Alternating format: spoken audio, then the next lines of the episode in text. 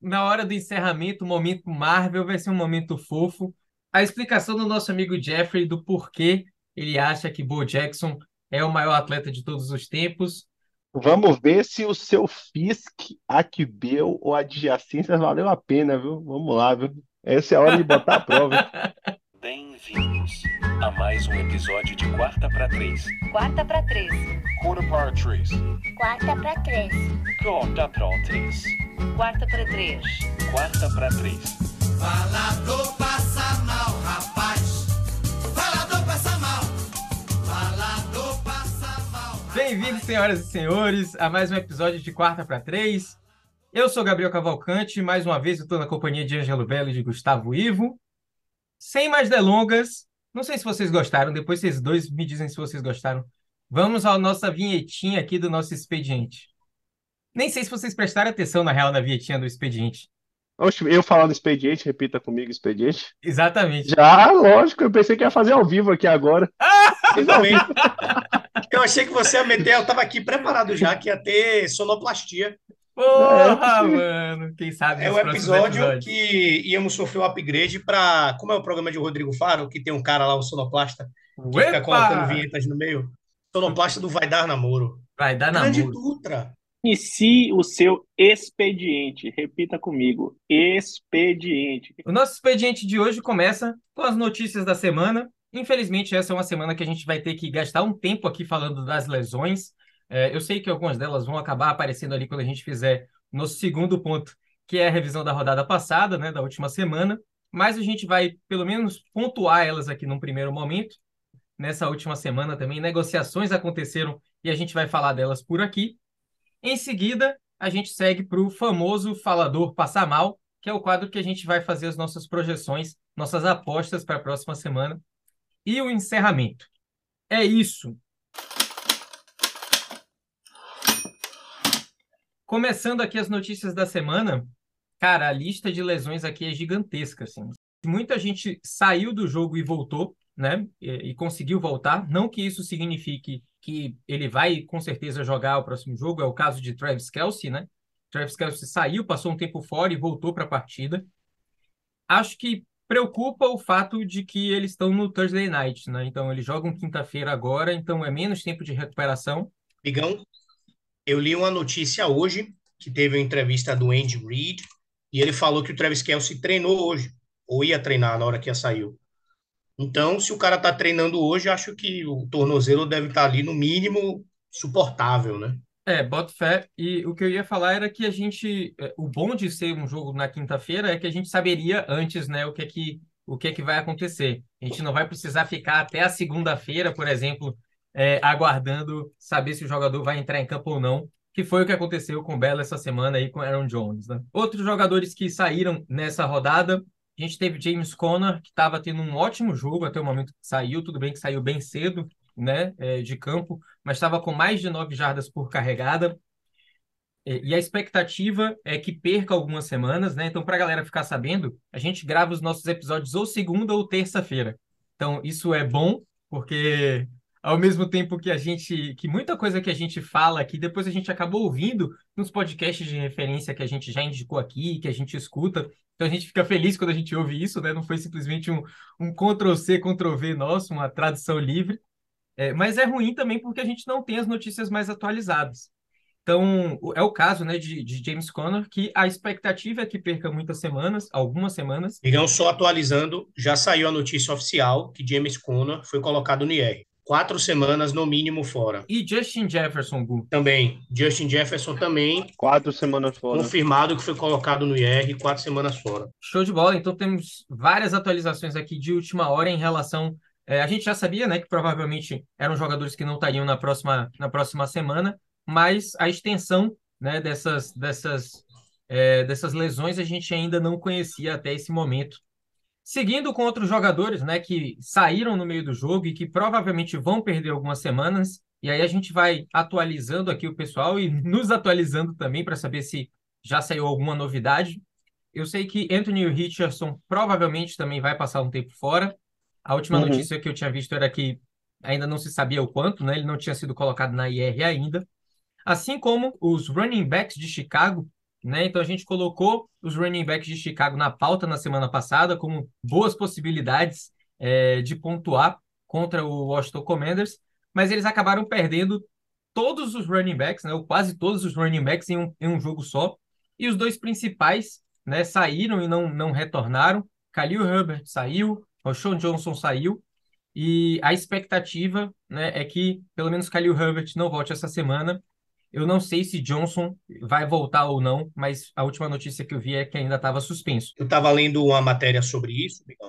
Ah, esse ano na NFL, praticamente, acho que todos os jogadores que entraram em protocolo de concussão faltaram pelo menos uma semana. Né? Não era assim antigamente, a NFL hoje é mais, acho que rigorosa com os protocolos de concussão do que antes. Então, absolutamente todos os portais de notícia que eu li, coisas de fantasy também, sites de fantasy, falando que o modo adequado de lidar com essa situação quando um jogador entra no protocolo de concussão é 90% de chance de que ele não vai jogar a próxima semana, pelo menos. Isso. E aí, é, a- a- algumas expectativas que a gente tem sobre esses times e essas lesões, a gente trata na nossa sessão Falador Passa Mal, né? Aquilo que a gente enxerga para a próxima semana, mas óbvio que a gente vai poder estender também para o futuro. Daniel Jones foi outro jogador que saiu, né, com problema no pescoço durante a última partida. É, ele tem, se eu não me engano, histórico de, de lesão no pescoço, então é preocupante. É, no mesmo jogo saiu é, o Odell Robinson, um jogador que Gu gosta muito e que falou sobre isso no último episódio. Ele que, inclusive, o Andy Robinson, que a carreira dele, que está começando agora, ele não consegue se estabelecer porque ele não fica saudável, né?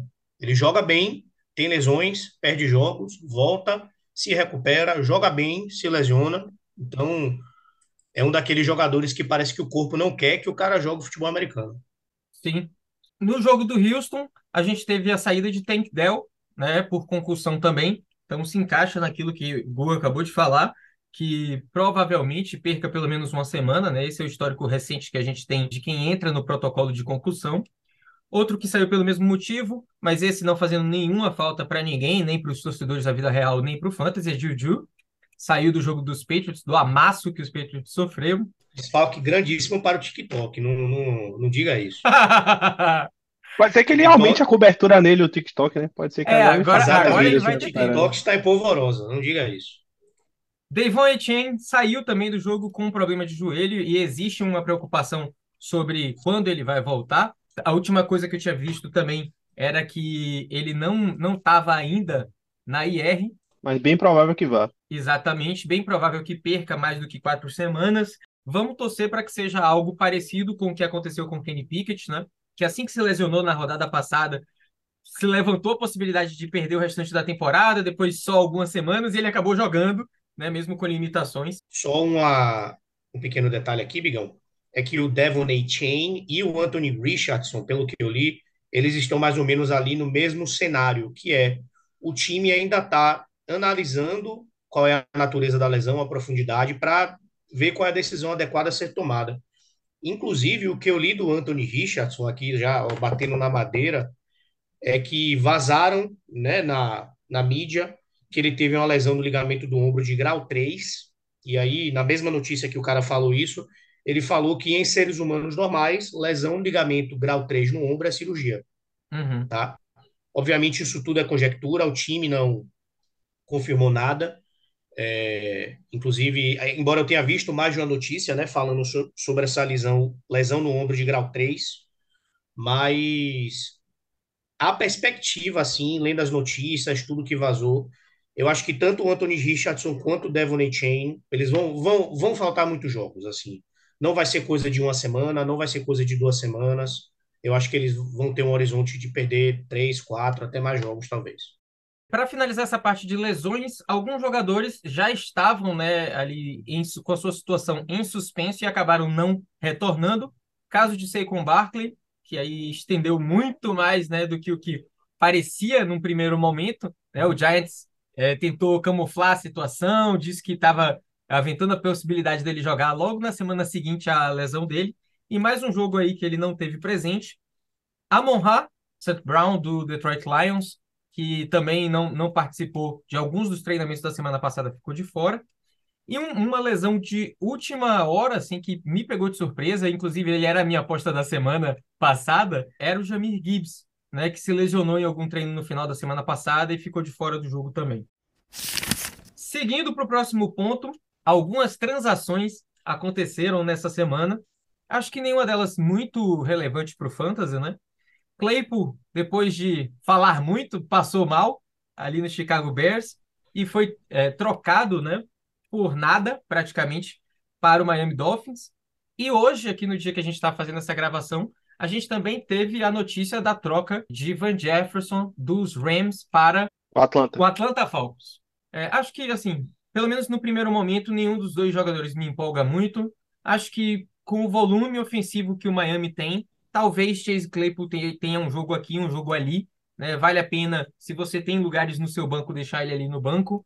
Mas Van Jefferson não via fazendo nada. Eu acho que, não sei se vocês veem relevância em qualquer um dos dois. É, o grande ganhador dessa troca é, embora ele já tivesse garantido, mas se ainda existia alguma dúvida, o grande ganhador é o Puka Nakua, né? O Rams deu aí um sinal claríssimo de que confia demais nele, de que ele faz parte integral do plano.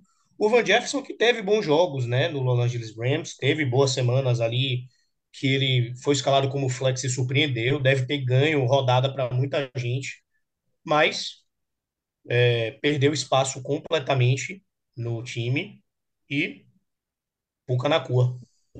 Cara, eu só faço um comentário do, do Van Jefferson que eu acho que vai ser bom pra ele e bom pra Atlanta. Sinceramente, eu acho que você não tem tantos alvos confiáveis de, na posição de wide receiver. Eu, eu sei que você tem Kyle, Kyle Pitts tem Drake London. Eu, eu acho que foi uma troca que vai ser boa pra ele, no fim das contas. É, eu acho que ele, ele gera um, dá um pouco mais de profundidade ao elenco e espero que ele acabe tendo um pouco mais de, de toques na bola, no fim das contas, mesmo o Desmond Ridder sendo um, um quarterback ainda em formação.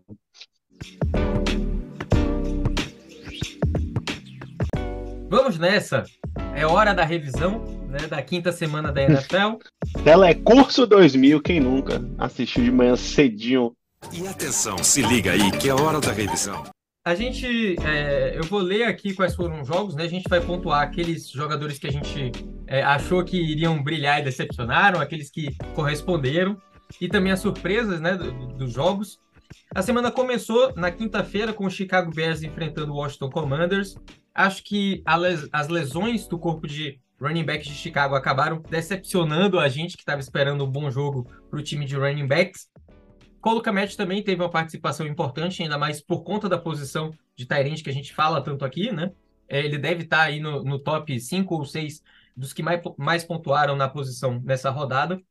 Acho que surpreendentemente o Chicago Bears venceu e venceu tranquilo, né? Não sei se você estava esperando um resultado diferente.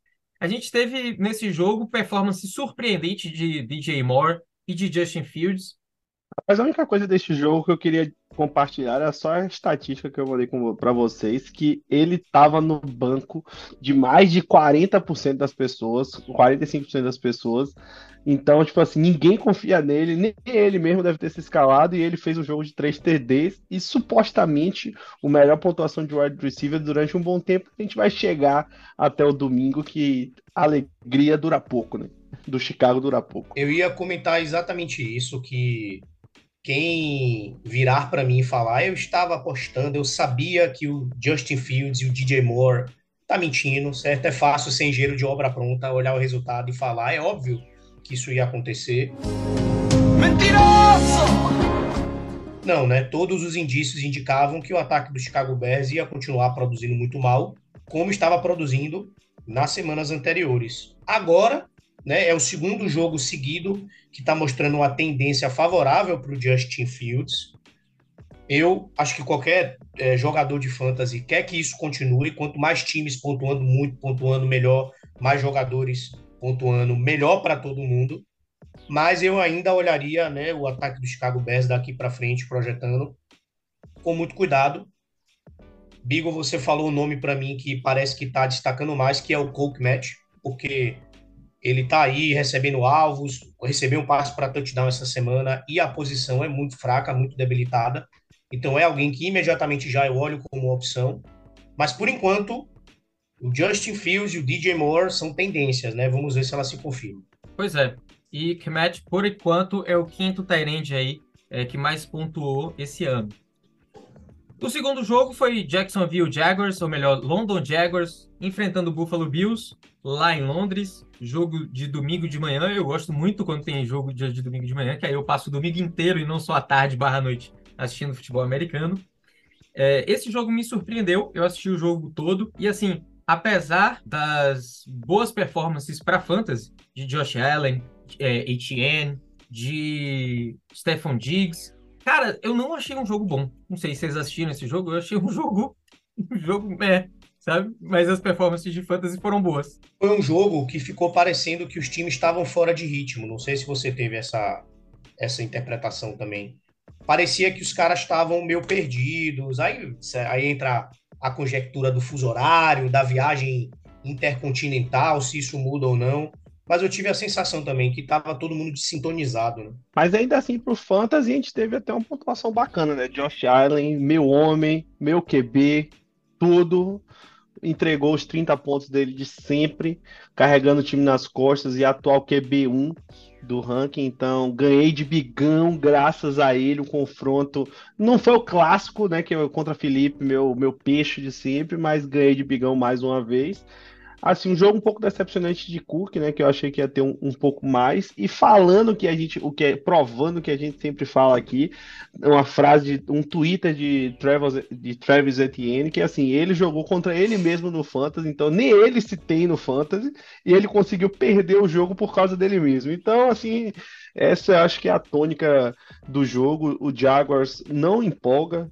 É, o Trevor Lawrence ainda abaixo, falando de QB, ele está em 17 no ranking, aquele jogo xoxo de 15, 15,85 pontos. Então, realmente, é, acho que de destaque positivo. Finalmente acharam Calvin Hitler, 122 jardas, acho que é um, um, um bom jogo, uma boa recuperação para ele. E no menino Ingram, que foi minha aposta da semana, realmente deu uma decepcionada. 4 de 8 apenas para 28 jardas. Então, assim, ele foi procurado e não correspondeu, né? Então, acho que meu, minha análise do jogo é mais ou menos por aí. A única coisa que eu acrescentaria é a consolidação, aparentemente, do Gabe Davis. Eu que sou um dono antigo do Gabe Davis, dono é ótimo, né? Eu tenho o Gabe Davis no meu time há muitos anos aí em uma liga e ele é um jogador que irrita e faz você querer pular pela janela de tanta raiva dele. Isso antes, né? Até essa temporada. Essa temporada parece que finalmente ele está se consolidando como uma opção legal, né? Ele teve uma recepção para touchdown nessa semana. Ele está conseguindo receber os passes, está com a é, oferta constante de alvos, né? Então, acho que ele tem se consolidado aí como bom é, wide receiver 2 principalmente porque o Stephon Diggs continua dominando, continua pontuando excelentemente toda a rodada. É, o meu destaque realmente é o, a consolidação do Gabe Davis. O jogo seguinte da rodada foi o Houston Texans enfrentando o Atlanta Falcons. O Atlanta ganhou esse jogo. A gente se surpreendeu com a performance positiva de algumas peças. Que é assim, cara, quando a gente vai dar os nossos palpites, os nossos chutes aqui, tudo que a gente pode fazer é projetar o futuro olhando para trás. Né? Então, você olhar é, para a performance de Kyle Pitts e virar para a gente falar agora, viu só como ele é maravilhoso? Para mim é uma falácia, né? Eu não sei se vocês leram, se vocês gostam do, do Rápido e Devagar, um livro que eu sou testemunha da palavra desse livro, acho maravilhoso. Lá ele apresenta a heurística da disponibilidade, né? Então, tá muito disponível na cabeça das pessoas essa boa performance de Kyle Pitts, e eles se esquecem que ele não teve uma performance dessa no último um ano e meio, né? Então, assim, é, vamos com calma. Não significa muita coisa o fato deles terem tido um bom jogo. É, poxa, se alguém dropou ele aí, você teve a sorte de pegar, coloca ele no seu banco. Eu não acho que ele é, por enquanto, um, um, um titular automático do seu time, nem ele e muito menos Desmond Reader. É, eu acho que ambos podem estar no seu time, mas sem muitas expectativas ainda. Esse jogo não quis dizer muita coisa. O que é que vocês acham? Não quer, não quer dizer porra nenhuma. Mas tudo bem. do lado do Houston, a gente teve a saída de Tank Dell. Não foi um bom jogo de, de Nico Collins. Na vida real, não para fantasy. Foi um ótimo jogo de CJ Stroud. É, e Dalton Schultz teve alguma relevância, talvez aí porque eles estavam precisando de uma outra peça é, aérea para o ataque do time. eu acho que foi o melhor jogo de Dalton Schultz esse ano. Eu concordo 100% com você, Bigão. É, eu acho, eu, eu tenho a mesma reação que você. Esse jogo específico do Atlanta Falcons, para mim, não muda a minha opinião sobre o time. Eu continuo com reservas sobre a capacidade de Desmond Reader, de Drake London, de Kyle Pitts, de produzir para fantasy. Eu manteria eles ainda no banco, salvo assim desespero que você precisa escalá-los e ficar observando para ver se essa tendência se consolida. E o mesmo do Houston Texans, porque o Houston Texans acho que continua passando o exame como é o testemunho do jogo real, de olhar o jogo real. O time é melhor do que recebe mérito, né?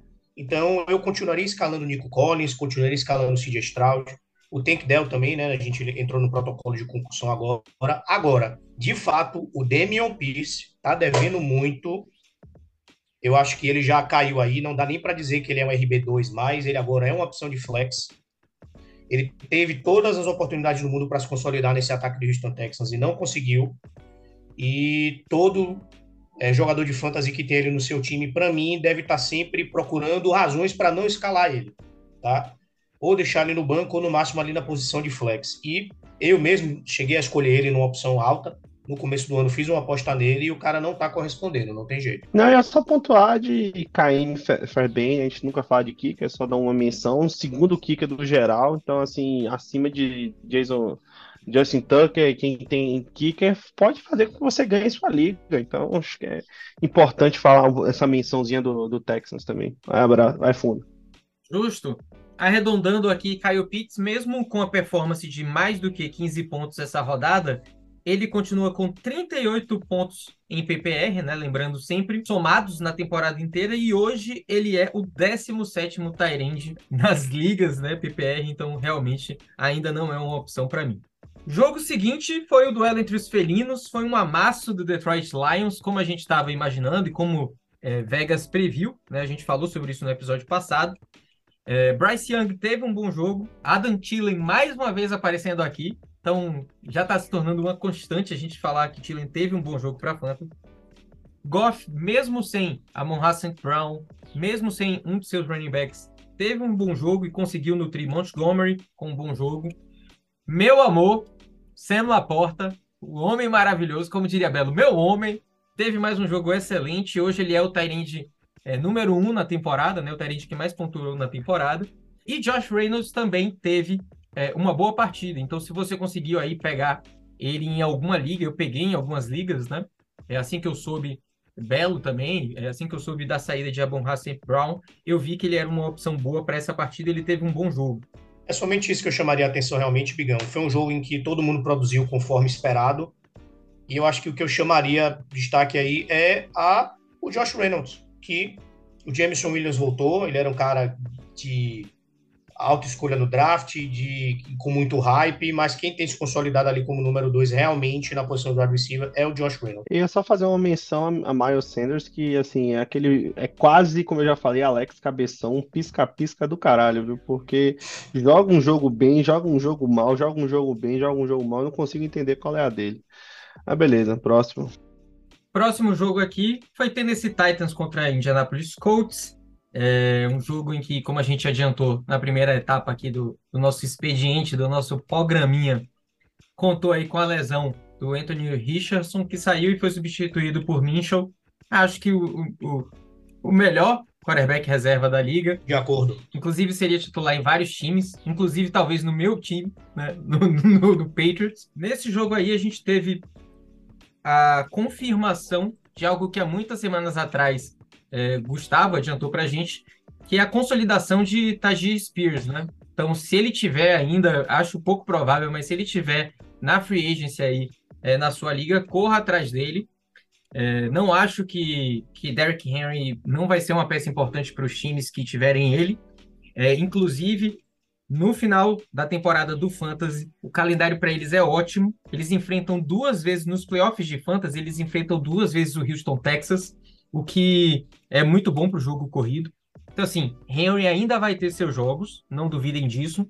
Ele vai ter aquele jogo de baixo, aquele jogo de alta, ele oscila mais hoje do que o que oscilava no passado. Mas Tajir Spears já tem uma participação maior nos jogos do Tennessee Titans. inclusive pontuou bem mais nessa rodada. DeAndre Hopkins teve seu melhor jogo até então como um Titan. E do lado do Colts, Josh Downs me surpreendeu. Né? Ele era um cara que na época do draft eu estava procurando draftar e tal, mas estava meio apagado, tanto na off-season quanto no início da, da temporada. A gente não ouvia muito sobre o desempenho dele e ele foi muito bem no jogo. Mas o dono do jogo foi o menino Zach Moss, né? bagunçando completamente aí a expectativa de todos os jogadores de fantasy do mundo. Agora ninguém sabe o que fazer. Ninguém tem a menor ideia de como vai ser a divisão de snaps Exato. do backfield do Colts na semana que vem. Porque além do Zach Moss estar jogando muito bem, o QB titular não vai jogar, vai jogar o QB reserva. Eu acho que eu, aquela situação é o que eu faria, eu escalaria os dois. Se eu tivesse o Jonathan Taylor, eu escalaria o Jonathan Taylor. Se eu tivesse o Zach Moss, eu escalaria o Zach Moss. E pode ser que a balança penda aí para o seu lado, né? Se você tem um dos dois. Ele só teve 15%, ele só teve 15% dos snaps, né, Jonathan Taylor, então acho que tem, tem chance para melhora aí. Ele já fez 4,40, acho que tem espaço para melhora, assim. É, se eu fosse torcedor do Colts, meu time desse 40 milhões para um running back e ele jogasse 15% dos snaps duas semanas seguidas saudável, eu ia ficar completamente maluco. Então eu acho que eu acho que se você decide dar é, se você decide dar 40 milhões para um running back, eu acho que ele- ele- você deve usar ele, né? O que eu penso assim, não sei se eu sou muito maluco. É, eu tô brincando aqui para falar que eu acho de verdade que eu acho de verdade que, inclusive, o time vai forçar, o time vai fazer os snaps do Jonathan Taylor crescer, porque ele tem que justificar esse investimento aí, né? Isso. E esse investimento ter saído tão na véspera do jogo, cara, ferrou muita gente, me ferrou. Eu tenho liga que eu dropei Zach Moss. Eu tenho liga que eu tenho os dois no meu time e eu coloquei Jonathan Taylor de titular e, e Moss no banco, né, nessa rodada. Então, assim, é, poxa, como você é burro, é óbvio que. Cara, eu não acho nada óbvio, né? Então, assim, eu tô com o Gu, acho preocupante aí o cenário mais próximo, porque, assim, pra mim é óbvio que Jonathan Taylor não compete com o Zach Moss. Ainda mais quando você paga tanto dinheiro pra ele. A questão é, quando essa virada vai acontecer? Quando é que vai ser mais Taylor e menos Moss? O próximo jogo que a gente teve foi Giants versus Dolphins. Cara, o Dolphins simplesmente esqueceu que foi amassado na semana passada e não teve nem um pouco de pena do, do Giants, o combari do Giants. O que é que vocês têm para falar desse jogo? Sinceramente, assim, o, o Nerdola sendo sensação pro Fantasy, Tarek Hill, um, deus do ébano, então realmente conseguindo manter primeiro lugar no geral agora, não, segundo lugar no geral, primeiro dos wide receivers com folga. É, Menino Warren entrou e produziu, né? Que ele tava, tinha faltado rodada passada, é, tinha feito um jogo discreto semana passada, voltou e produziu, e acho que dentro do, dentro do, do esperado a vitória, pontuação bastante positiva para pro, pro, pro Dolphins e mostra a, o- a proporção de pontos né, de Monster e a Shane, ainda mais com a Shane machucada, eu acho que é bom ficar de olho para Monsters para para essa próxima semana. Acho que a situação que acontece ali no backfield do Ravens, né, de, de- da orgia de running backs, existe a orgia de wide receivers também. Aqui, eu tô vendo esse, tô vendo aqui aberto na minha frente, né, a, a divisão de recepções e jardas do Giants é, um- é triste. Um monte de wide receiver com duas recepções, todo mundo para três, quatro, cinco pontos no fantasy. É, ninguém produziu nada esse ano que dê qualquer tipo de legitimidade para um para serem apostas no fantasy, né? Eu, da- é correr desses jogadores o mais rápido, mais longe possível. E aparentemente o Darren Waller, se alguém vai conseguir ter bons jogos por enquanto nesse ataque, a não ser que muita coisa mude, vai ser o Darren Waller. Pois é, é, Darren Waller teve muito mais alvos do que todo mundo. Acho que a grande diferença, Hugo, da situação de Baltimore da do Giants é que no Baltimore a gente sabe que alguém vai mandar bem na rodada, a gente não sabe quem. No Giants É. a gente a gente sabe que ninguém desse corpo É de fuja e recebedores- abraço, é fuja É. e abraço. Exato. Exatamente. Seguindo então para o próximo jogo, foi New Orleans Saints contra New England Patriots. Fale mais, fale mais para mim, Bigão, desse jogo, por favor. Um jogo muito é, diferente daquilo que eu imaginava, né? Eu, eu esperava um jogo insuportável de assistir. Eu acho que foi insuportável para mim, torcedor do Patriots, tanto que não assisti. Confesso para vocês, assisti depois o compilado do jogo, o compacto do jogo. E assim, cara, o- quem ouviu a gente falou, cara, não escale é, Ramondre Stevenson, acabou, acho que ficando feliz no final das contas. Como a gente falou, tem muita gente que tem ele que não tem condição de ter um melhor. É, o jogo corrido, que há algum tempo é um problema para o Patriots, é, foi um problema dobrado, agora não, um problema em dobro, como a equipe Rocket. Alvin Kamara foi brilhante no jogo e a gente conseguiu dar ao calouro Kendry Miller o melhor jogo dele na temporada, né? O primeiro jogo que ele teve algum destaque, especialmente para fantasy. Tudo bem que ele passou o início da temporada machucado, né, Gu? É, falando aqui, óbvio, o, jogo do Saints é meu time, é o que eu acompanho mais. Do ponto de vista de fantasy, a consolidação do Alvin Kamara mesmo. Ele voltou saudável, voltou bem. E coincidiu que ele voltou, o Derek Carr se lesionou, então ele tá sendo ali uma válvula de escape. Aquele passezinho curto para lateral, aquele screen pass. Então ele tá tendo muito volume de jogo e enquanto o ombro, né, do, eu falei braço, mas é o ombro, o ombro do Derek Carr não melhorar, eu acho que o Alvin Kamara vai continuar sendo o principal alvo, tá? De recepções do time. Eu não ficaria preocupado com a situação do Chris Olave. O Chris Olave é muito talentoso. Ele é um cara que vai conseguir exigir, exigir alvos. Ele é talentoso o suficiente para estar aberto para o QB visualizar e lançar o passe. Eu acho que é uma questão realmente da saúde do Derek Carr. À medida que ele for melhorando, eu acho que a produtividade do Chris Olave vai voltar. E o que mais aqui para ver? É, e o ataque do Patriots, por enquanto, ficar longe, né? Confiar que Bill Belichick ainda tem aí um talento como treinador para reverter essa situação. Mas nem o Ramondre, como o Bigão falou, se você draftou o Ramondre alto, provavelmente ele é o seu running back 1 ou 2. Mas, inclusive, nessa semana que tiveram várias lesões de running backs titulares, é bem possível que você descolhe um desconhecido aí na free agency, que mesmo tendo um volume baixo, talvez consiga pontuar melhor que o Ramondre Stevenson. Eu não ficaria surpreso. É, e sem um famoso apego a nome e posição alta de draft, né? Então, assim, Isso. não tem, não precisa ter compromisso com erro ao longo da temporada. Só tava olhando um pouco os dados aqui, são um parênteses bem rapidinho. Michael Thomas, assim, fazendo jogos sólidos, né? De 10 pontos para um wide receiver 3, eu acho que é interessante pontuar, ele é o 38, wide receiver 38 dentro do, do, do total, então dá ali uma base de wide receiver 3 flex, então não, não, não, tinha, não estava acompanhando, confesso, e assim, pro veterano, ele é- tem bastante alvo, né? Recebe, é um bom cara, um bom recebedor, então acho que é um, só um parênteses importante para quem quer catar aquele nome que tá faltando no time. Show de bola, é um bom nome mesmo. O jogo seguinte foi Baltimore Ravens contra Pittsburgh Steelers. Aqui a gente errou, ah, eu errei, né? A previsão que eu tinha do jogo, mas vou passar meu pano para mim mesmo, vou fazer a minha culpa aqui. A gente não teve Mitchell Trubisky sendo uma adição positiva ao time do Baltimore Ravens nessa partida. É, e assim, eu, é, eu lembro que no último episódio, Belo falou que a única, a única escalação segura dele do Baltimore Ravens era Lamar Jackson, Mark Andrews também. Mark Andrews, Mas a bem da verdade é que se alguém viu o jogo, todo mundo do lado do Baltimore errou muito. Eu ia comentar isso agora. O Zay Flowers, por exemplo, ele teve muita oportunidade.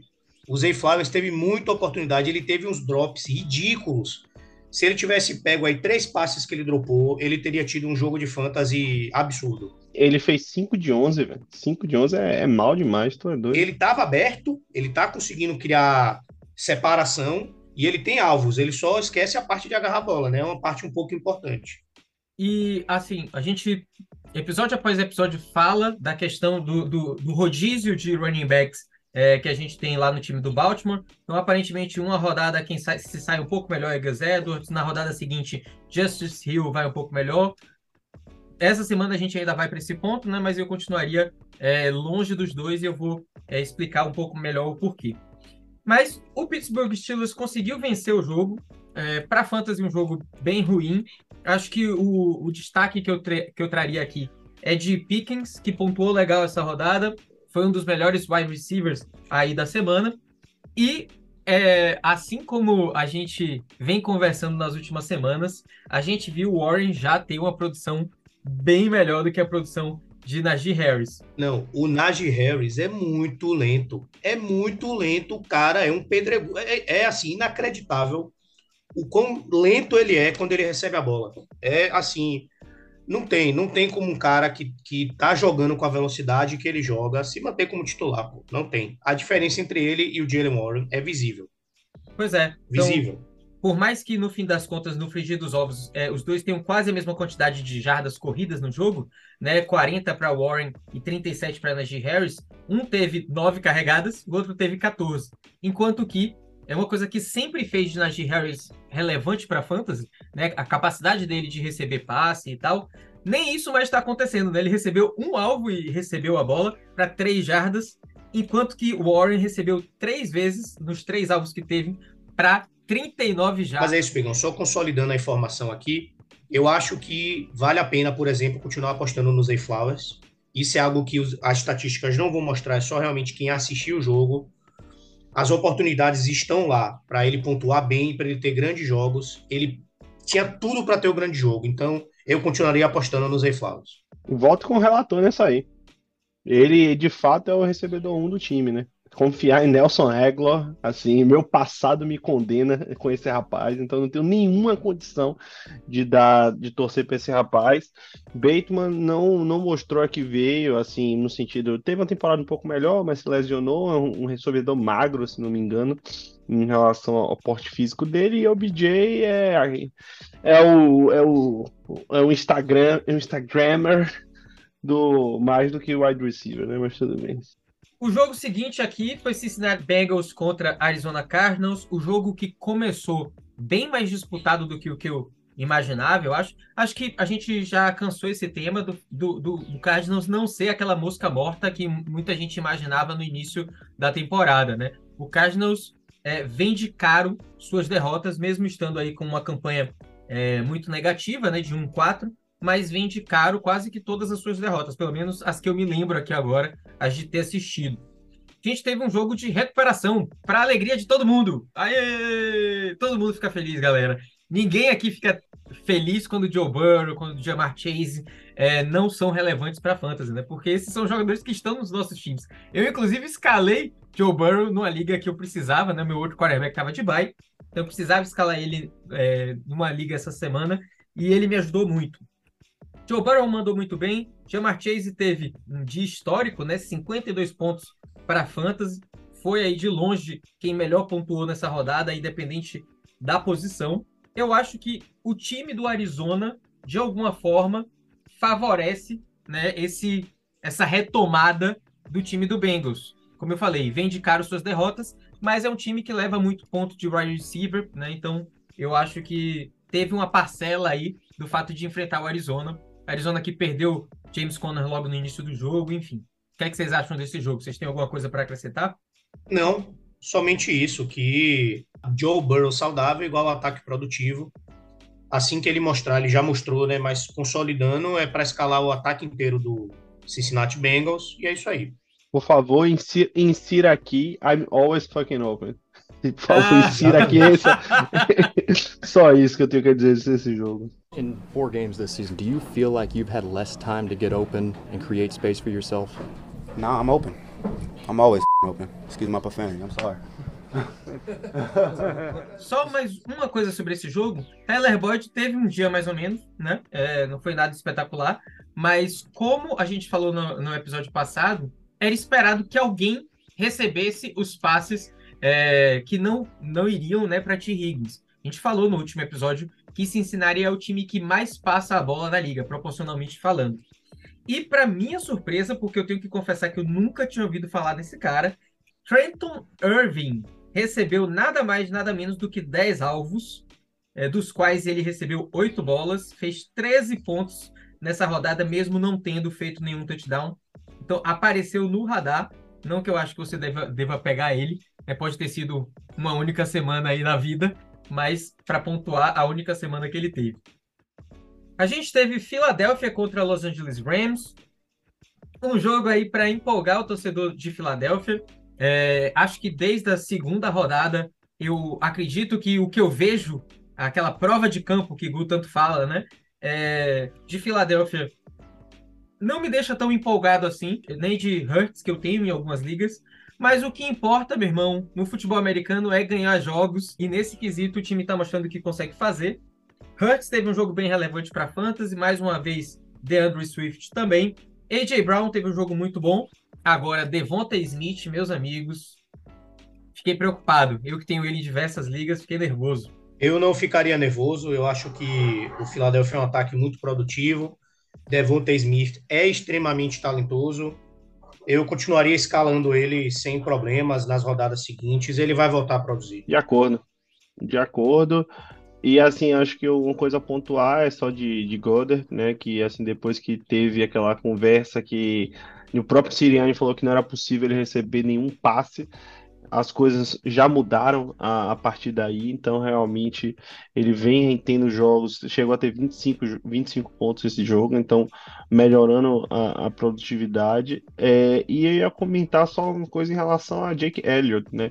Que assim, o Philadelphia Eagles eu não tenho essa estatística exata, mas baseado no kicker ser o kicker com a maior pontuação o Philadelphia nem sempre tem, tem, tem sempre convertido os ataques e, e, gerando pontuação, mesmo que não sejam CDs, né? Então, assim, para vitória, que é o que importa no final das contas, para o time tá 5-0, não empolga e não tá numa margem ampla do, de vitória, faz com que o time ganhe campeonato. Né? Então, realmente ter folga, conseguir eventualmente bater 49ers, ou pelo menos levar a divisão em cima do Dallas que vem tropeçando. Então, esse tipo de coisa faz, acho que faz diferença. Sim. O time do Los Angeles é um dos times que mais leva ponto por jogo é da posição de Tyrande, né? São mais de 10 pontos por jogo. Então, que bom que Goddard teve esse jogo aí de, de virada, né? Tomara que isso represente realmente uma retomada na temporada. Ele estava tendo uma temporada bem fraca até aqui. Isso foi possível, né, por conta do número de alvos que ele recebeu. Nove alvos, ele teve oito recepções. Desde a semana 9 do ano passado, ele não tinha essa quantidade de alvos, ou seja, quase um ano aí que ele passou sem ter essa quantidade de alvos. Já do lado do Los Angeles Rams, a gente teve aí um jogo ok de Matthew Stafford, né? Aquele, aquele QB que se você precisava de um de última hora, não, não machucou o seu time. Se você joga numa liga com dois QBs, ele é uma ótima opção para QB2. Pela primeira vez, eu acho, desde que surgiu para a gente, Kyron Williams não teve um jogo relevante para fantasy. Em compensação, a gente viu aí a dupla dinâmica Batman e Robin pela primeira vez em ação. Cooper Cup e Puka Nakua, os dois bem relevantes para fantasy, num mesmo jogo pela primeira vez. New York Jets contra Denver Broncos. Meu Deus! Esse jogo, eu não esperava muito desse jogo. Vocês ouviram eu falando isso no episódio da semana passada. Mas uma coisa que a gente pontuou aqui era a possibilidade de ser um bom jogo para os running backs dos Jets. Né? E foi um bom jogo, é, especialmente para Bruce Hall, né? não para o restante dos, dos running backs do time. Bruce Hall marcou mais do que 28 pontos, melhor rodada dele disparado em muito tempo.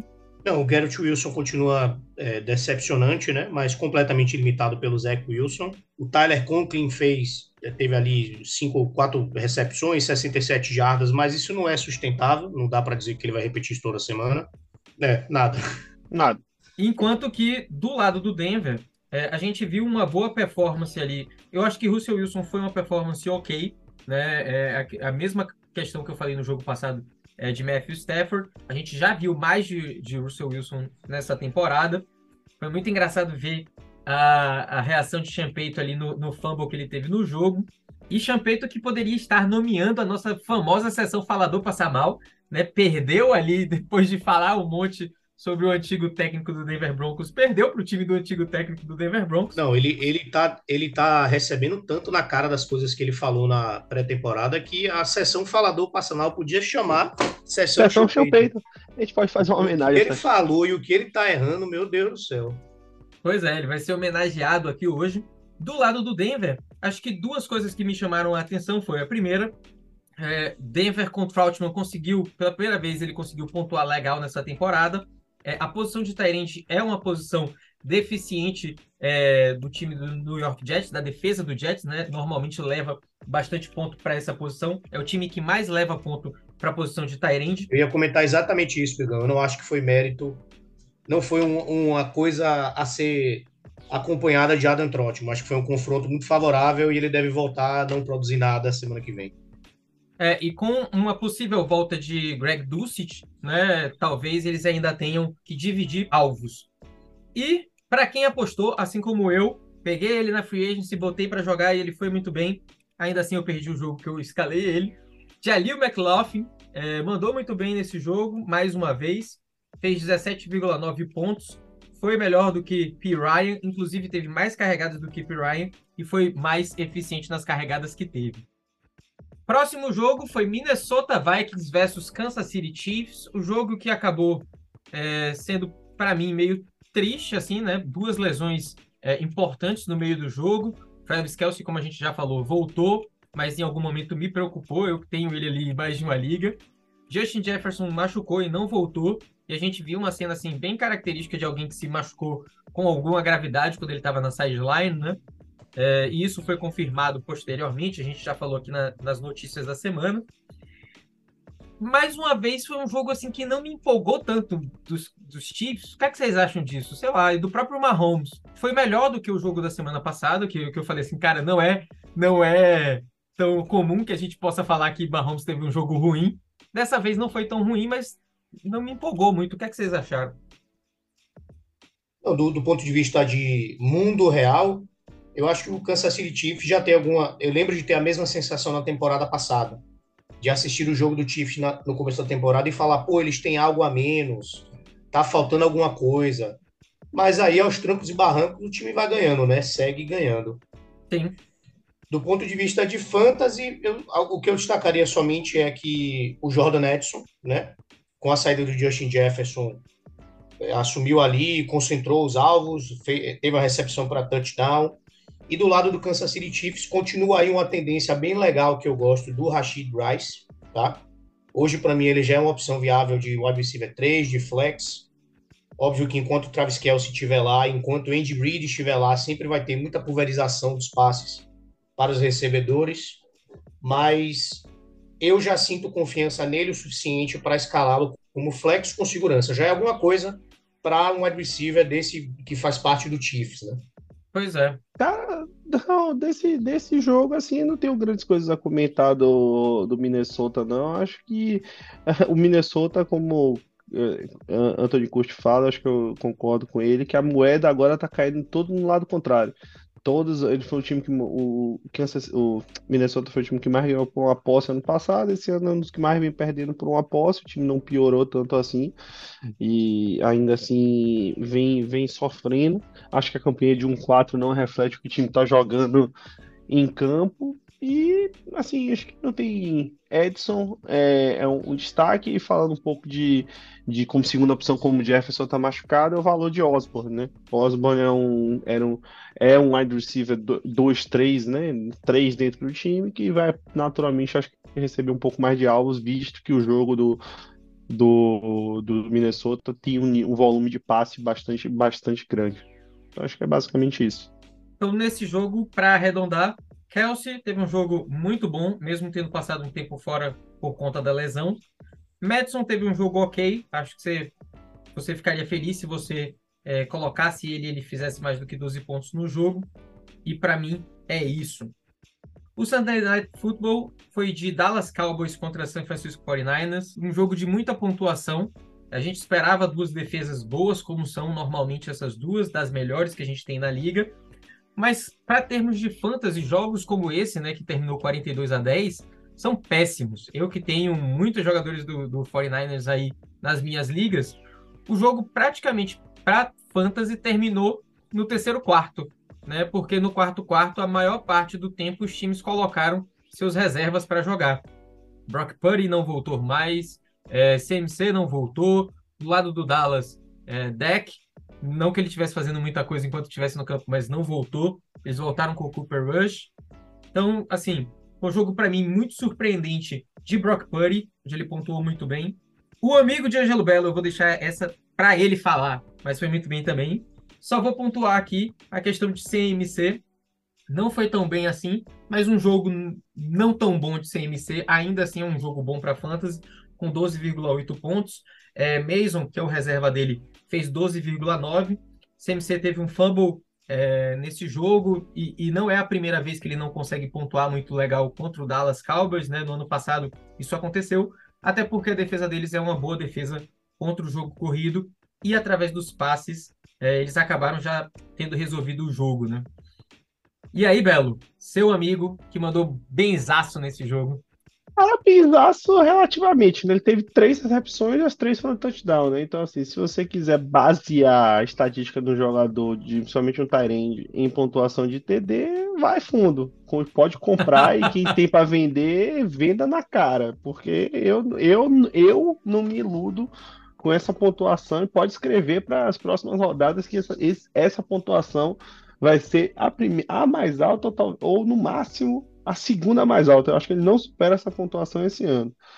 Falando um pouco de, de Purdy, eu acho que é importante citar o seguinte: que homem esse Purdy, viu? Rapaz, que eu tenho tal discussão que eu até mandei para vocês que se Mac Jones estivesse nesse sistema, como é que como é que renderia se o qual o mérito de Kyle Shanahan nisso e qual o mérito do próprio, próprio Brock Purdy.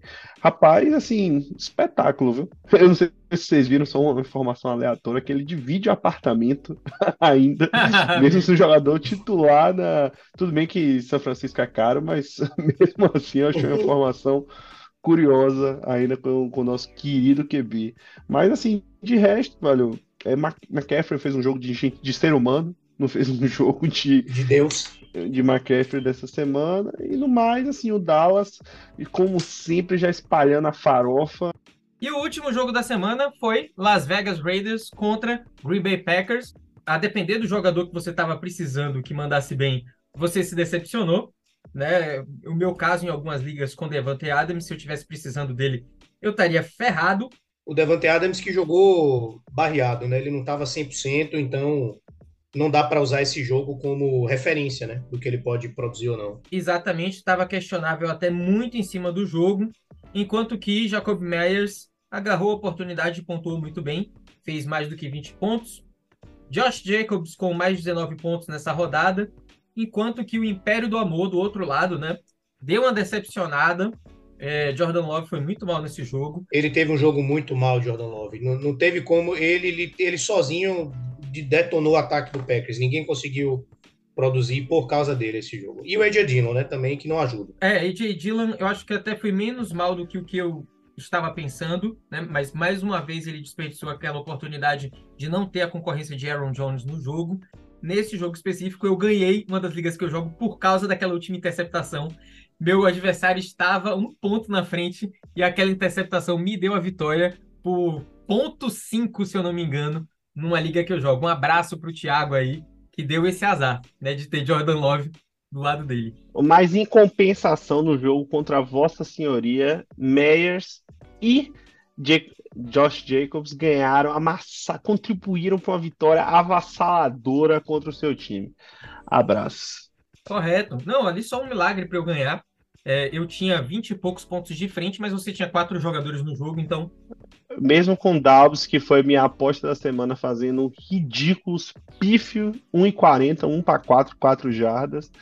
Realmente deu para Josh Jacobs. É, é só fazer esse parênteses, já é o RB, RB10 da, da, da, temporada, então vem subindo. E Meyers, mesmo com um jogo a menos do que os outros, e um jogo de 5 pontos, ele é wide receiver 19. Então, assim, realmente, não, mais uma vez, falamos do porquê Juju Smith-Schuster e não Jacob Meyers, só provando por A mais B que Bill Belichick deve ser demitido até o final da temporada. Vamos começar a campanha aqui, que ele tá, já está merecendo.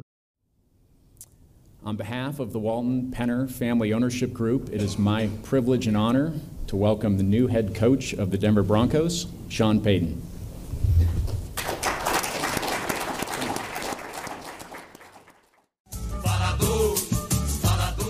Vamos agora para nossa querida sessão Falador Passa Mal, especialmente essa semana chamada de sessão Sean né, oferecimento Sean.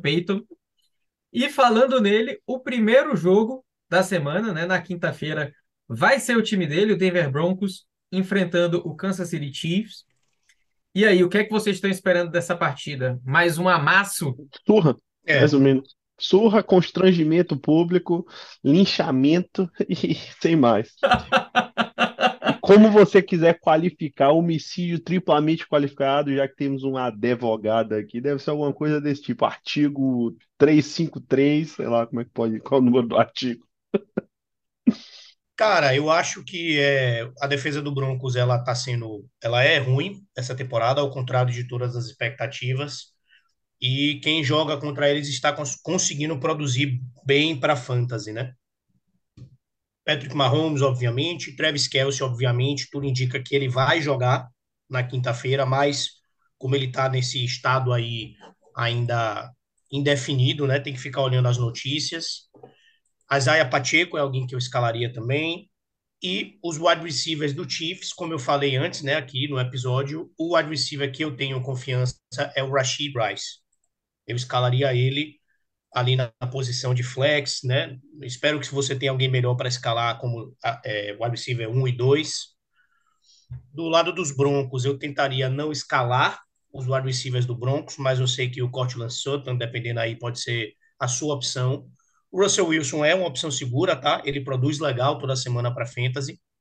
E o rookie, que eu ainda não consegui decorar o nome, alguém me salva, por favor, o running back. Locklin, Jaleel McLaughlin. Exatamente ele pode ser escalado perfeitamente enquanto o Javante Williams está lesionado. Acho que tem tudo para ter um jogo também ok. São as pessoas que eu escalaria desse jogo. Assim como a gente aproveita as oportunidades de falar quando ele joga mal, aproveita as oportunidades de falar que esse jogo tem potencial para ele jogar ainda melhor, é, retomar aí depois de duas semanas não tão boas.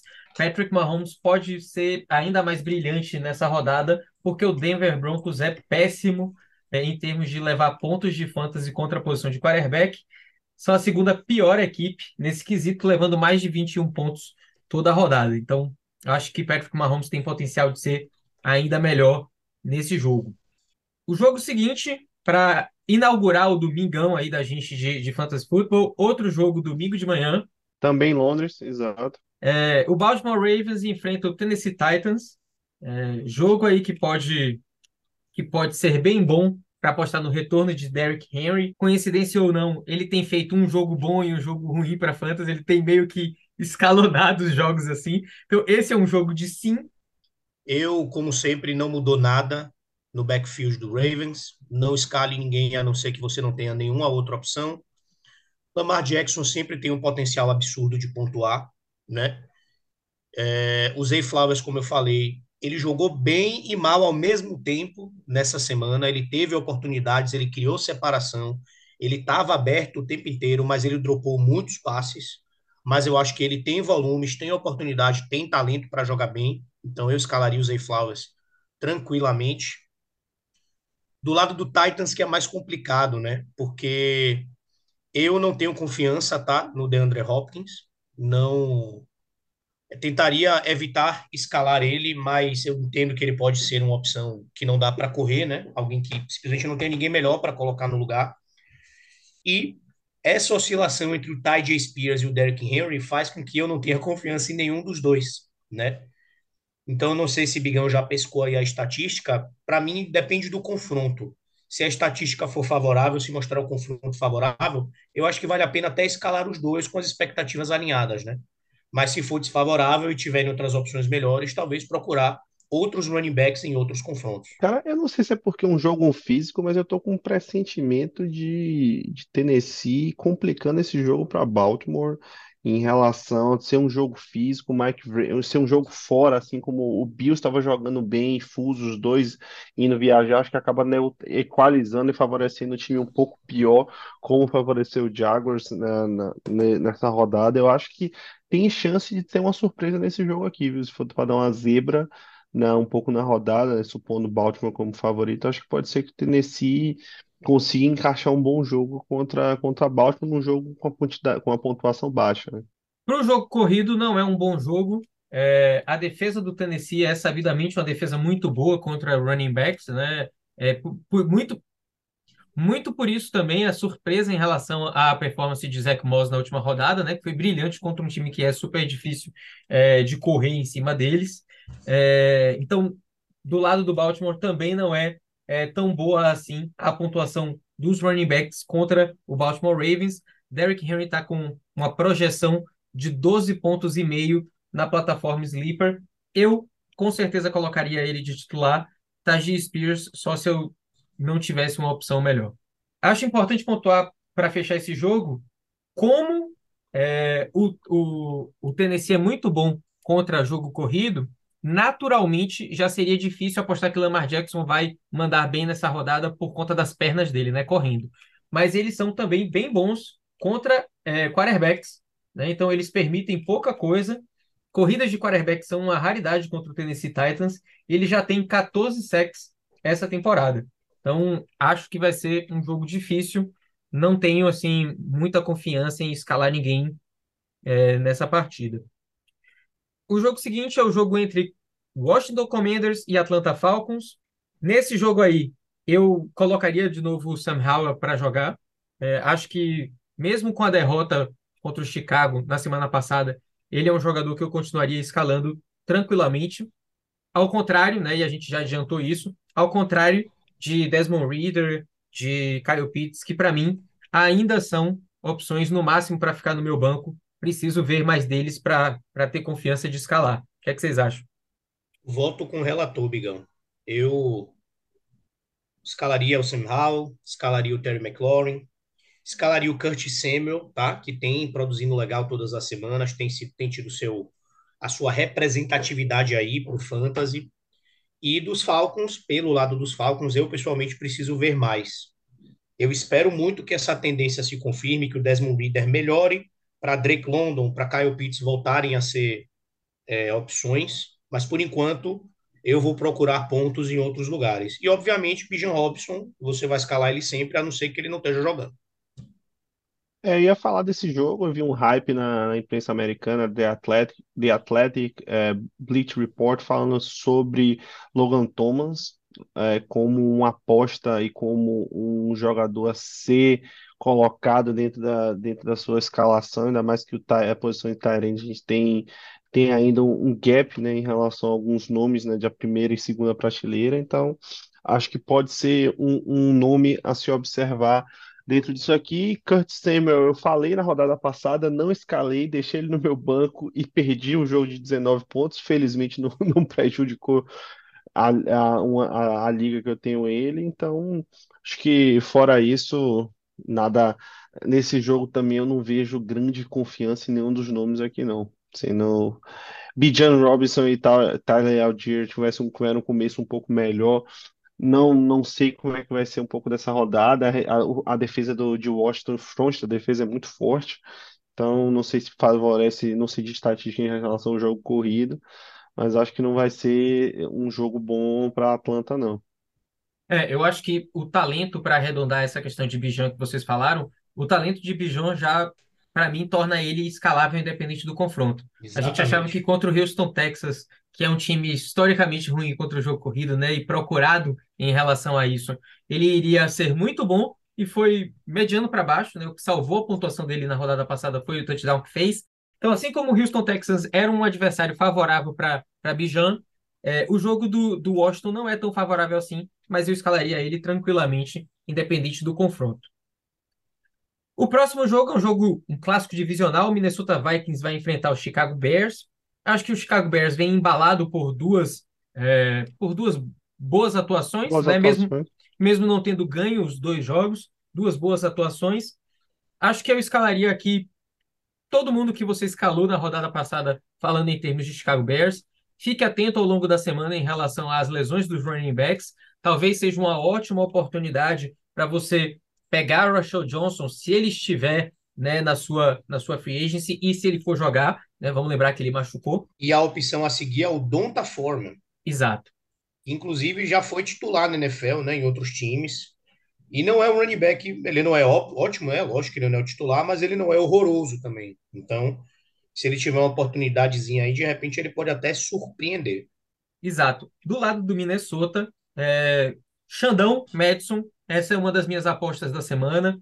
É, o Chicago Bears é um dos três piores times contra o jogo corrido, né? É um time que leva aí por jogo mais do que 24 pontos na posição de running back. Então, tanto Alexander Madison quanto Cam Akers são jogadores que eu colocaria para jogar se eu estivesse. Na ausência eminente aí de Justin Jefferson, é, Edson é um jogador que você precisa colocar para jogar.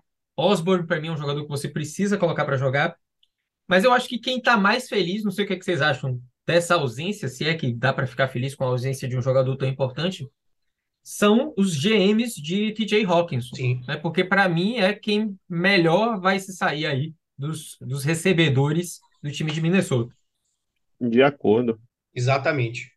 Acho que o ponto, só para se eu reforçasse algum ponto, seria isso, né? O Donta Foreman e o KJ Osborne, que são os nomes não imediatamente. é, que não vem logo à mente quando você pensa nos dois times, mas que podem ser boas oportunidades. O KJ, inclusive, acho que até o, o- deve ter várias ligas que eles estão, estarão disponíveis na Free. Exatamente. É, aqui no Sleeper, pelo menos, KJ Osborne está só em 17% das ligas, lembrando, ligas redraft, né? A gente sempre fala, a gente sempre traz esse lembrete. Seahawks enfrentam o Cincinnati Bengals, é, um outro bom jogo. Eu não acho que a secundária do Seahawks é tão permissiva assim, que vai é, ser uma vida, que vai dar vida fácil a Jamar Chase e a Joe Burrow, mas eu já me sinto confiante é, de escalar Joe Burrow. Jamar Chase, mesmo com as, as performances ruins, eu nunca perdi a confiança em escalá-lo, mesmo que não seja Joe Burrow o, o quarterback, eu continuaria colocando ele. O Seattle Seahawks, por sua vez, vem de bye, né? Então é um time que vai estar descansado. É um time que, para mim, você escala as opções óbvias. Eu colocaria Dino Smith com certeza nesse jogo. Eu colocaria Kenneth Walker com certeza nesse jogo. Assim como Metcalf e Tyler Lockett. Eu não colocaria Smith Indigba e nem Charbonnet. O que é que vocês acham? É, De acordo também. concordo 100%. Os rookies do Seahawks, né, que tinham muito hype, não estão tendo oportunidade, eles não estão correspondendo.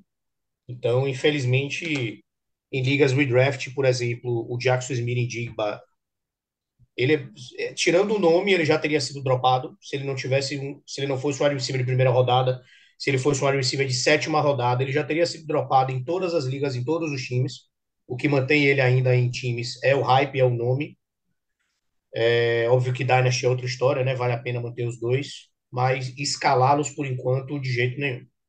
Ah, Para mim aqui vai valer a máxima do Pagodarte, Flavinho em seu auge nos inícios dos anos 2000. Se você quer, tome, tome, tome.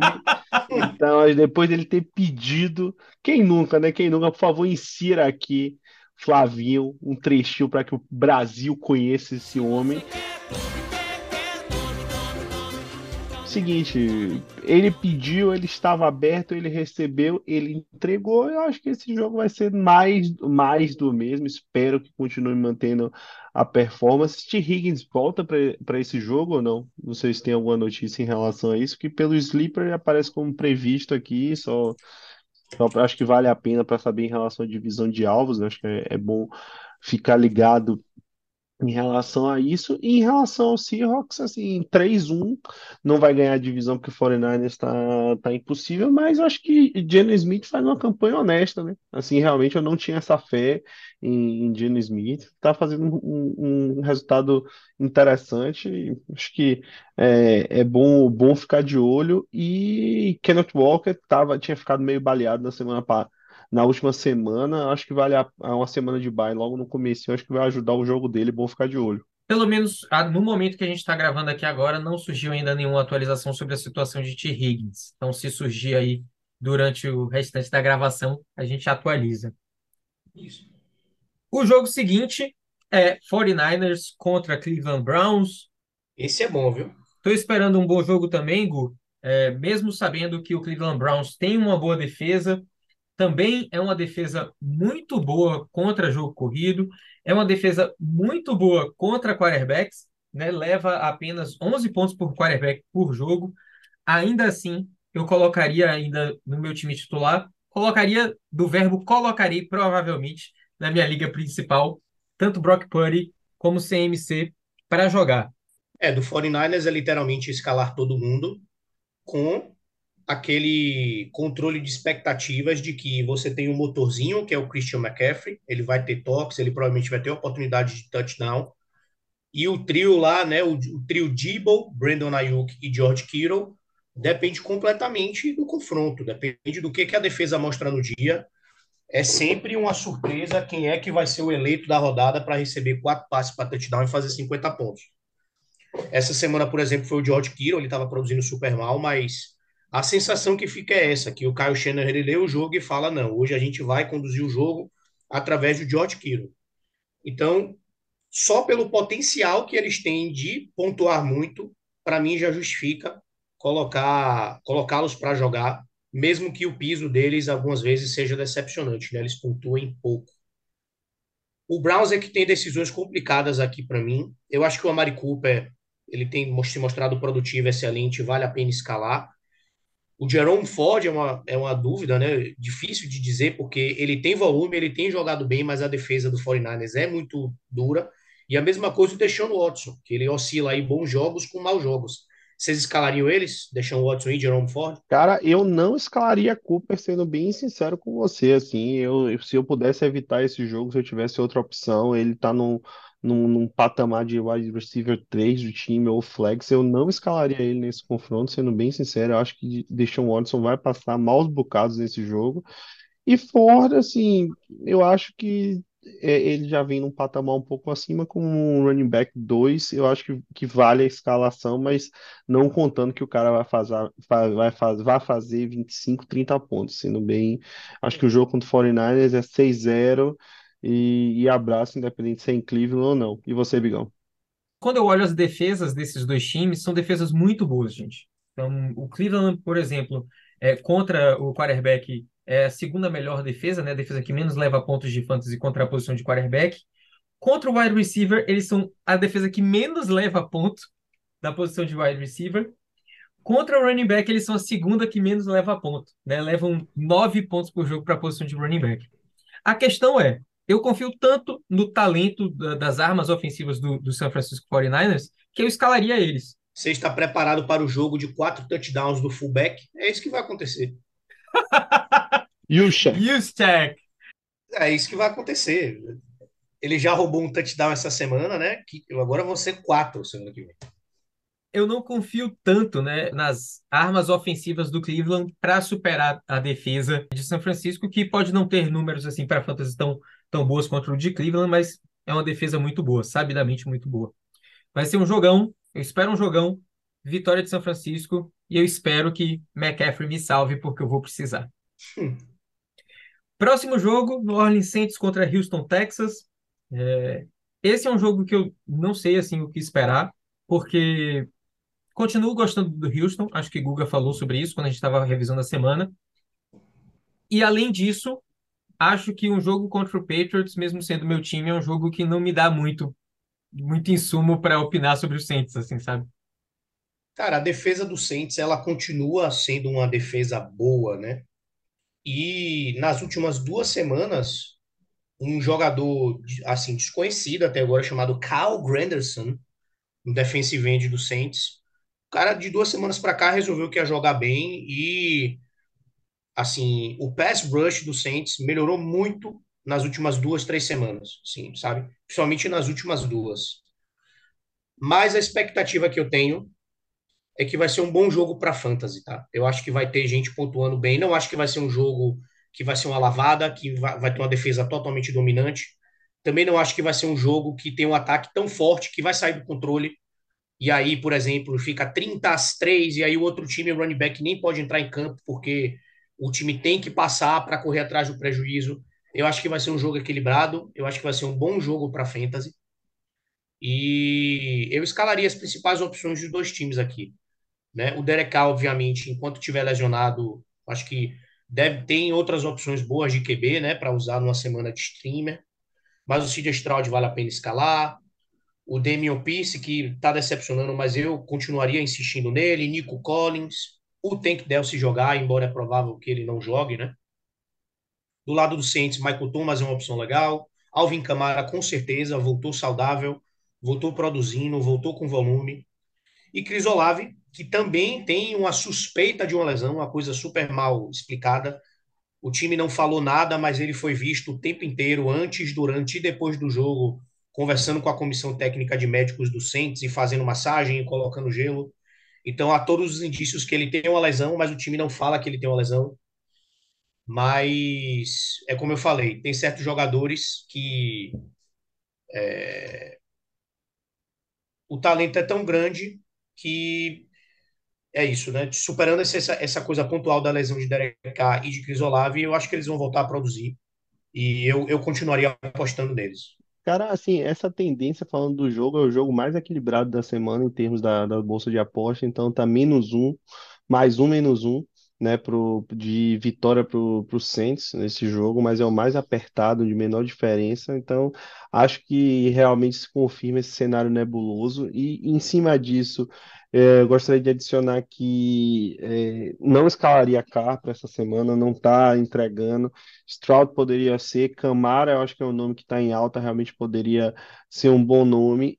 Chris Olave, eu não tenho essa paixão toda por Chris Olave, como você tem, você acompanha mais de perto.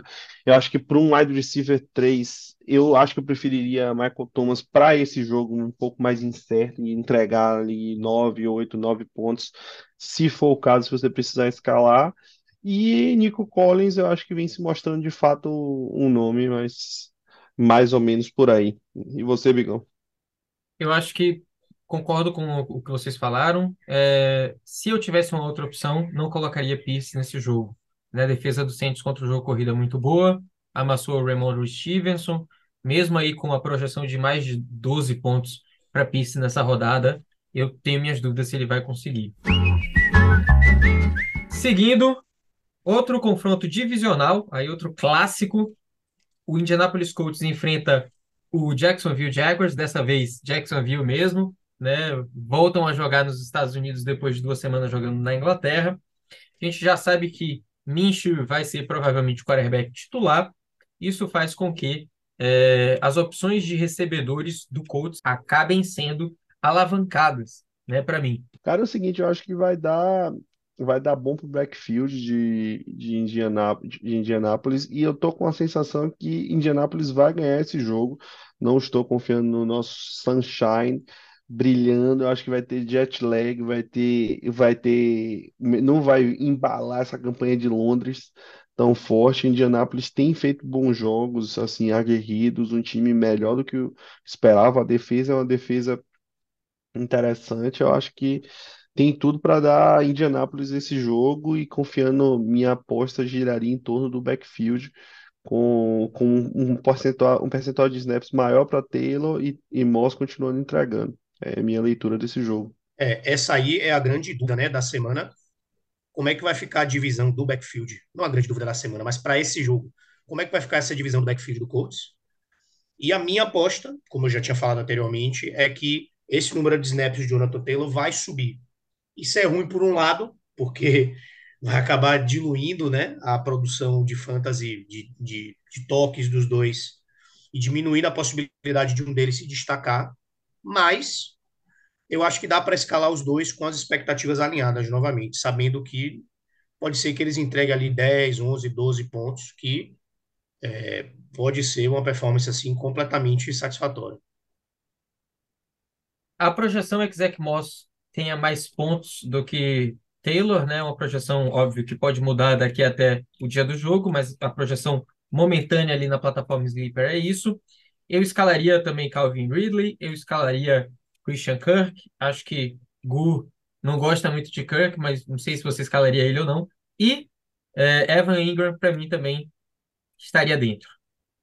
É, do Jaguars eu, eu preferia Calvin Ridley e Evan Ingram. Eu não gosto muito de, de Christian Kirk, não, mas ele é. Eu também, mas, mas assim, Christian Kirk, falando de fato, é o wide receiver 20, né? Então teve, apesar de um primeiro jogo pífio, quatro jogos acima dos 15 pontos, então realmente é de se, é de se, de se pensar para escalar. Quem É, tem que gostar, de- quem tem que gostar é Trevor Lawrence, não eu, né? Mas tudo bem. É. E do lado do Colts tem aí duas opções possíveis de serem escaladas, que são o Josh Downs e o Michael Pittman, né? Não são nomes que brilham os olhos, mas que podem ter oportunidade, vão ter alvos, podem pontuar, são opções de escalação. Sim. É, e, inclusive, a, a defesa do Indianapolis Colts é uma das que mais leva a ponto da posição de wide receiver. São mais do que 24 pontos por jogo. Escalaria os dois. Vamos nessa, seguindo aqui, o Panthers enfrenta o Miami Dolphins essa rodada. Massacre. É, é, eu Chacina. também tenho a mesma expectativa, então, para a gente falar mais rápido um pouco desse, Adam Thielen é um cara que eu acho que eu colocaria para jogar, ele tem se provado aí, tem mandado bem nas últimas semanas, né? Foi o, o, wide receiver 4 essa rodada, antes disso já foi o wide receiver 3 também essa temporada, mas do lado do Carolina, assim, só em, em ligas realmente muito profundas eu teria cora- coragem de colocar mais alguém. Talvez um DJ Chark e não Mingo, por exemplo. Do lado de Miami, coloque as opções mais óbvias, né? Tua, com certeza, Hill e Waddle, com certeza. E fique bem atento à questão do, dos running backs, né? Pode ser que Ahmed é, volte a jogar. Acho que ele voltou nessa última rodada. Ele já voltou. Já, Já voltou. voltou. Só que com a quantidade de snaps bem, bem pequena, né? 6% só dos snaps. Vamos ver se Jeff Wilson consegue voltar. A gente não vai ter Aiken é, nessa rodada, mas eu acredito que a gente vai ter uma boa produ- produtividade, pelo menos aí de Raheem Mostert. Pois é, o Harry Mostert, só falando aqui rapidinho, o Harry Mostert é minha aposta da rodada, tá? Eu sei que com a ascensão do Devon Etienne, muita gente aí ficou decepcionada que ele estava produzindo maravilhosamente e voltou para a terra, mas o Carolina é a segunda pior defesa da NFL, cedendo pontos de fantasy para running backs. Então, os running backs jogam muito bem contra a Carolina. E o Raheem Mostert vai ter, eu acredito, toda oportunidade para ter um jogo histórico, né? Então, escalaria ele com confiança.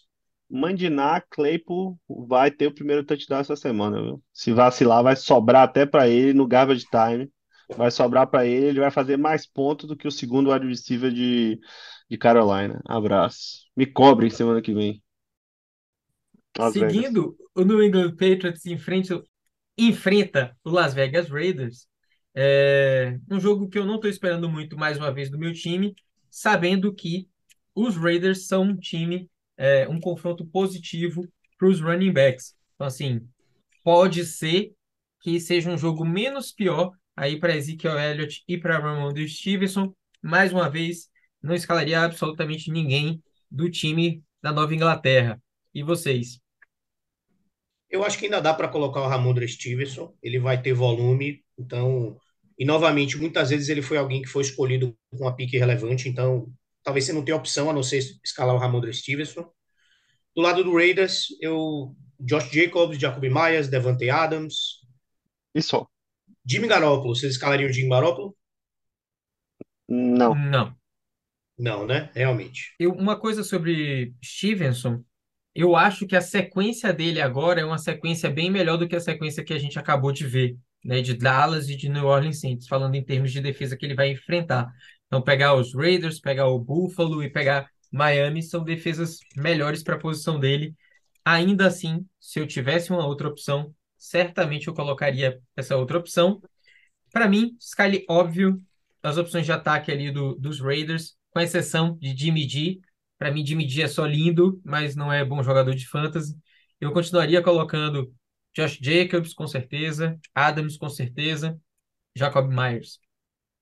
É, espero que Hunter, Hunter Henry entre em campo essa rodada, né? O ano passado ele não entrou, vamos ver se ele entra em campo essa rodada que vem agora. Um cara com 80% dos snaps, duas vezes target, zero pontos. Espero que ele, ele volte. Muita gente está falando para dropar ele e pegar o Logan Thomas. Eu, eu ainda continuaria apostando nele, mas assim, espero que ele entre em campo. Seguindo.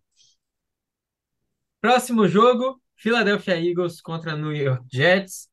É, acho que é um jogo muito bom para os Eagles, inclusive bom para fantasy, né? Aposto aí muito no talento do, dos Eagles, mesmo sabendo que a defesa dos Jets é uma ótima defesa. Quem que vocês escalariam desse jogo aí? É, do Eagles acho que é tranquilo, né? Pacote básico. É. Hurts, Hurts, Swift, AJ Brown, Devonta Smith e Goddard. E do outro lado, acho que vou ter talvez um Brice Hall, mas o jogo corrido contra o Eagles é um pouco difícil, a linha ofensiva é forte. E de resto, assim, se puder correr, talvez o kicker do, do Jets, acho que valeria escalar também. Eu acho que o Garrett Wilson dá para escalar ali como WR3, como flex. Ele vai ter oportunidades, pelo menos, e de repente ele consegue ali um touchdown. Brice Hall, a mesma coisa. Acho que é talentoso. Ele jogou muito bem semana passada. Eu apostaria nele. Eu queria chamar a atenção para o que Belão falou. O Dallas Goedert é um, uma excelente semana. O Jets é uma defesa ruim contra os Tyrants, algo que Bigo já comentou mais cedo. Então, eu não ficaria nem um pouco surpreso se o Dallas Goedert repetisse a excelente semana, excelente performance que ele teve essa semana. E eu tenho uma questão real para vocês dois, tá? E vocês vão se surpreender de fazer essa pergunta, mas é algo que eu acabei de constatar. O Eagles enfrentou esse ano o seguinte grupo de quarterbacks: Mac Jones, Kirk Cousins, Baker Mayfield, Sam Howell e Matthew Stafford. E ainda assim, o Eagles levou uma média de quase 20 pontos por jogo da posição de quarterback no Fantasy. E menino Zach Wilson. Se tem alguém para testar isso aí, é Zach Wilson. Se tem alguém para colocar isso à prova, é Zach Wilson. Se Zach Wilson conseguir, todo mundo consegue. Eu consigo, você consegue, Belo consegue. Eu achei um, consegue. um desrespeito com o rapaz, assim. Eu não, não acho ele de todo horroroso assim, não, mas tudo bem. Acho que ele, ele veio mal e foi mal. Ele começou um pouco melhor, veio numa ladeira abaixo. Eu não acho ele tão horroroso, não. Vai ser um bom bancário. A depender da liga, talvez Tyler Conklin também, a depender das opções que você tenha. E para mim é só. Vocês colocariam alguém mais aí do lado do Jets? Eu descolocaria Tyler Conklin, tirando isso. Não, eu falei que só em ligas, né? A depender da Não. liga que você, Você tá falando você uma tem. profundidade aí, meu irmão, de Fossas Marianas de liga, né? Puta que pariu pra colocar esse rapaz como, escalado como titular. viu? Então eu vou aproveitar aí para mandar um abraço para uma liga que eu jogo com o nosso amigo Fichão e entre to- tantos outros amigos, né? O corneteiro mor desse programa. Pois é. Pedro Migão joga, o Pastor joga também. Pô, O pastor é barril, velho. O pastor é barril. É uma liga que tem 16 times, é uma liga que tem bancos gigantescos, né, de quase 20 jogadores. Então, assim, muitas vezes é necessário. Eu, inclusive, tenho o Tyler Conklin lá, mas essa, essa rodada eu vou de Evan Ingram. Não tem nem dúvida, né? Mas tudo bem, prossiga. Nosso próximo jogo é o Arizona Cardinals contra o Los Angeles Rams. É, jogo de duas equipes com campanha negativa por enquanto, mas como a gente falou mais cedo, assim como o Cardinals, né, o Rams também vende, vende cara as suas derrotas. Foi assim no último jogo contra os Eagles. Desse jogo aqui, eu colocaria tranquilamente é, as opções ofensivas do Rams, né? O Stafford, colocaria de novo o Kyren Williams, mesmo com a rodada ruim que ele teve na semana passada. Obviamente, Batman e Robin, escalações obrigatórias. Estou falando de Cooper Cup e Puka Nakua. Cara, fora o que você já falou, eu acho que Zach, Zach Ertz tem merecido para ser uma segunda opção de, de nessa seca. Acho que ele pode ser um, um- nome ah, a se considerar.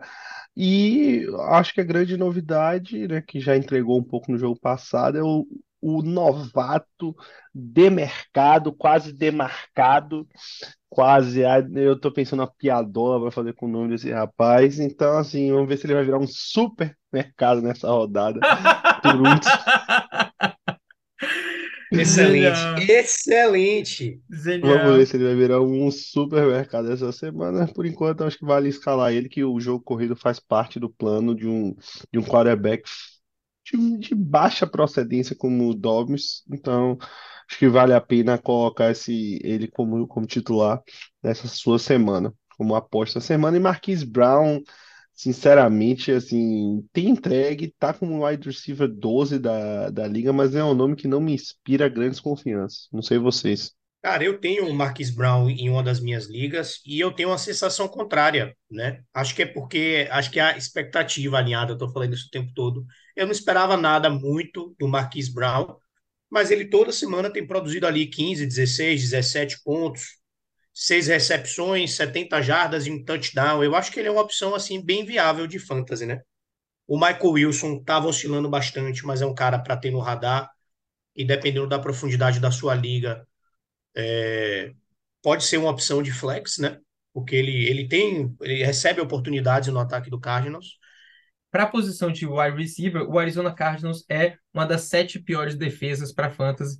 Então, mais um motivo aí para a gente ir com bastante expectativa nessa rodada para Batman e Robin.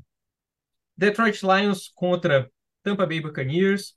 É, cara, eu tô gostando muito de assistir o Detroit jogar. Então, toda jogada ofensiva que eles estão ali, se eu estiver assistindo o jogo ou se eu estiver é, no Red Zone, eu paro para prestar atenção, porque eu acho que tem bastante arma para municiar Jared Goff. Para fantasy, muita gente pode ser relevante. Né? O próprio Jared Goff pode ser. Montgomery, com certeza. Scali, sempre. É, Jamir Gibbs, caso volte, acho que eu voltaria a colocá-lo também. E as opções de wide receiver, se tiverem saudáveis, né? Browns e Reynolds. Nem preciso falar sobre o São Laporta, né? E vocês, quem, quem que vocês colocariam do Lions aí? O time inteiro, até o Campbell, se eu pudesse escalar o Campbell, eu escalava ele lá para dar umas cabeçadas dentro do campo. Eu já passo para o outro lado da bola, assim, ninguém no, do Tampa Bay me empolga, ainda mais Mark Evans voltando, Mike Evans voltando, eu acho que realmente é o principal nome a ser dito, e como a gente já falou outra vez, Mike Evans subindo, Chris Godwin desce, e né, na, no, eu vi alguns, alguns, alguns lugares é, o, o Fantasy Pros falando de, de Cade Otton como uma possibilidade de nessa bacia das almas aí dos Tyrants. Não é um nome que me empolga, sincero e honestamente, mas fica aí a fonte, fica aí quem quiser para olhar. E eu, só um destaque negativo de Rashad White, né? No começo da temporada tinha um hype um pouco maior, ele fez um jogo de mais de 20 pontos. É o RB 25 da, da liga, mas assim, assistindo um jogo dele, eu acho que ele ainda pode produzir mais, né? Não sei, não, não tenho empolgado ainda, não sei o que, que você acha, Gu.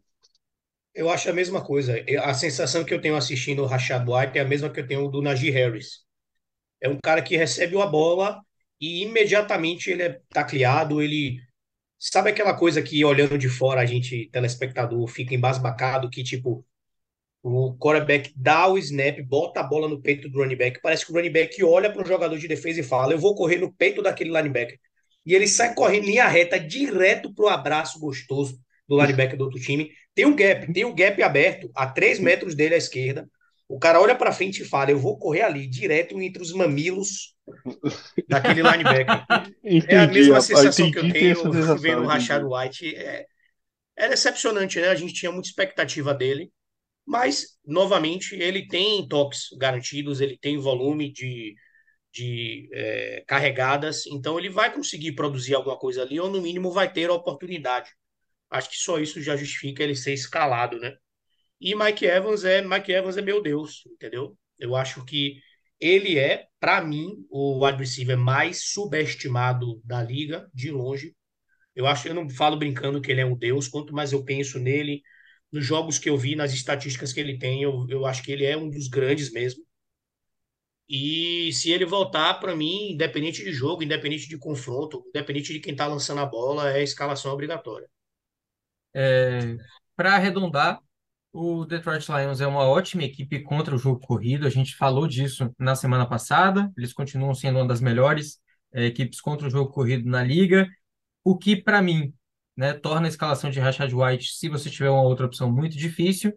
E talvez por isso, né, mesmo com o retorno de Mike Evans, eu torço para que Chris Godwin continue sendo relevante nessa rodada, visto que eu não acredito que eles vão conseguir correr muito com a bola. Eu acho que se eles conseguirem pontuar de maneira relevante, né, vai ser através dos wide receivers deles. Para encerrar os jogos de domingo, a gente vai ter Giants contra Buffalo Bills. Meu Deus do céu, hein? Que jogo, que jogo equilibrado, que jogo legal pra gente ver domingo de noite. Não, esse aí, esse aqui é de madrugada pra mim, certeza que eu vou estar dormindo nesse jogo. Mais 14 na bolsa de apostas, assim, pode nem me cobrar que eu não vou nem assistir essa Mas é claro que a dupla, a dupla fulminante de Tyrod Taylor e Matt Breida vão produzir bem no Fantasy, é óbvio. Ainda tem É, essa questão, né? Eu já estava esperando um amasso, mesmo que fosse com o nosso amigo Daniel Jones aí. Sem Tyrod Taylor, cara, a situação realmente está bem preocupante. É, torço pela volta de, de, de Saquon Barkley nesse jogo. Cara, eu, eu acho que ele não, você acha, eu acho que ele vai querer ficar lesionado. Eu acho que o Sacon vai acordar e vai, vai se jogar da cama, chutar de propósito alguma coisa para botar mais quatro dias na lesão aí, para só voltar semana que vem, porque voltar precisando pegar ritmo de jogo logo nesse jogo, pô. Bom, a minha, a minha expectativa dele voltar é 100% egoísta, porque eu tenho ele em várias ligas e eu realmente estou precisando. Né? As lesões de running back têm me prejudicado.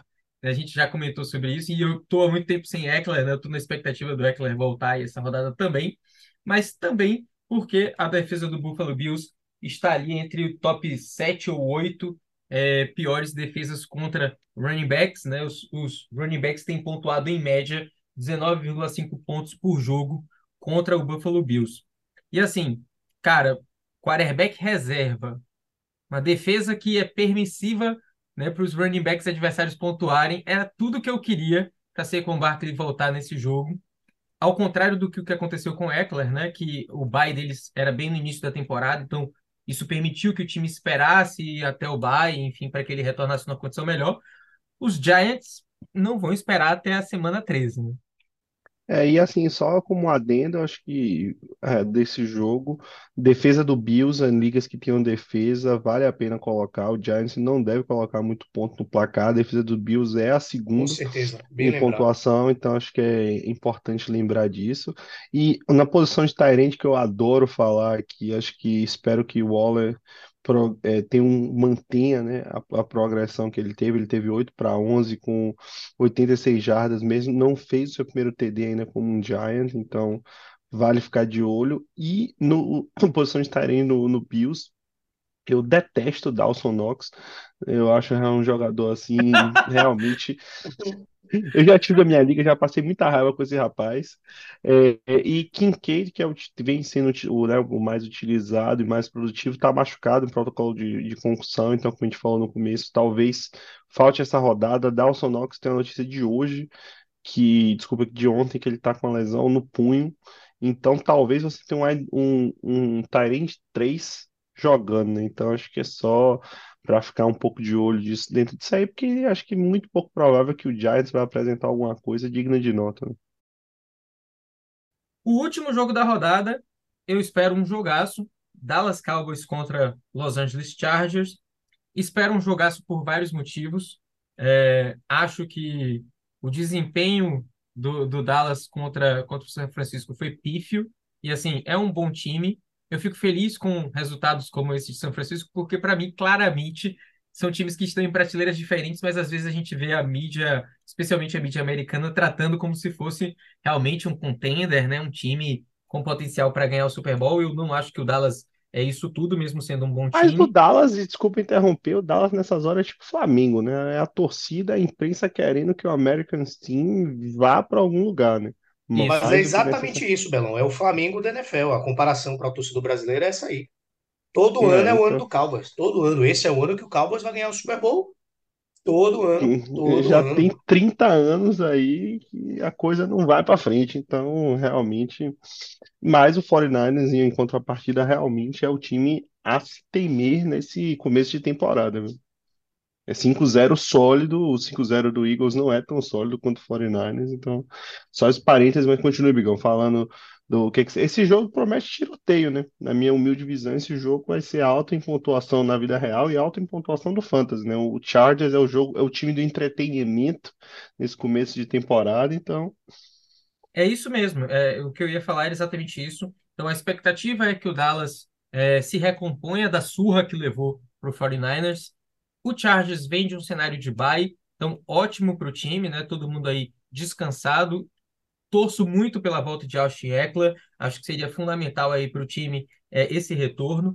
O bye também contribui para o fato de que, vamos lembrar, né, que antes do bye, Mike Williams se lesionou e está fora da temporada, então acho que eles tiveram um tempo ali para alinhar os seus ponteiros com quem vai substituir, com quem vai receber os alvos que Mike Williams recebia, seja Josh Palmer, seja Kenton Johnston. É, e assim, uma coisa que eu acho bacana desse jogo é, é também o fato de que Tony Pollard, apesar de não ser, é, não estar sendo tão relevante quanto eu imaginava para a Fantasy esse ano, é uma ótima aposta. Eu estaria dentro de Tony Pollard. Lá ele. lá ele, Lá ele. Eu, o corpo de recebedores do, do Dallas Cowboys também. Eu colocaria Sid Lamb com certeza, apesar de não ter mandado bem na última semana. Eu colocaria Gallup também, com certeza. Sim. E talvez até Brandon Cooks. Lembrando que o Chargers é a quinta pior defesa contra o wide receivers. Jake Ferguson, tight end do Dallas, também é uma opção. Ele, o Dak Prescott gosta dele, né? De, enfim, lançar passes. É uma opção para end. Eu, eu não escalaria o próprio, o próprio deck, só um parênteses de deck, eu não escalaria o próprio. Eu acho que tem outras opções, até mais baratas, mais interessantes. Ele continuaria no, no banco, esquentando um banquinho ainda no meu time, mas tudo bem. Fala, Guga. Eu ia comentar só que a decepção realmente é o jogo corrido do Chargers, né? O Joshua Kelly é ruim, não tem muito o que falar. E se o Austin Eckler não voltar, fica uma lacuna aí, né? Um, uma- um confronto favorável que podia ter um jogador para ser escalado e produzir pontos para a gente. E, e tem o Joshua Kelly, né? Não tem muito o que fazer. Ficar atento aí, o Austin Eckler tá, tá duas semanas. Tem três semanas que eu sinto que ele tá para voltar e ele não, não volta. Vamos ver se essa semana agora vai ser finalmente a que ele resolve voltar a jogar. Exato, não é o melhor dos confrontos, mas tomara que ele volte. Avisos paroquiais agora. Não se esqueçam de colocar em posição, tirar do flex, os jogadores que vão jogar na quinta-feira, né? Então, o Kansas City Chiefs, Denver Broncos, se tiver algum dos jogadores desses times, coloque-os em posição, tire eles do flex. Outro aviso é colocar no banco os jogadores de Pittsburgh Steelers e Green Bay Packers, ambos times que estão em bye nessa semana. Graças a Deus, só dois times estão em bye nessa rodada. Sabe qual é o aviso paroquial especial que eu tenho para dar, Bigão? Opa! Para quem usa o aplicativo Sleeper para jogar, liga as notificações do Sleeper. Porque quando chega ali duas horas, uma hora e meia antes dos jogos, normalmente o Sleeper, o Sleeper manda como se fosse um, um resumidão, assim, um pacotão de quem tá questionável e não tá mais, de quem vai jogar e, e de quem não vai, de quem for, tá inativo. E muitas vezes é esse aviso que eu recebo que me lembra de olhar e mexer algumas vezes ali, tirar um cara que estava questionável, estava esperando. Sim. Então liguem as suas notificações do Sleeper.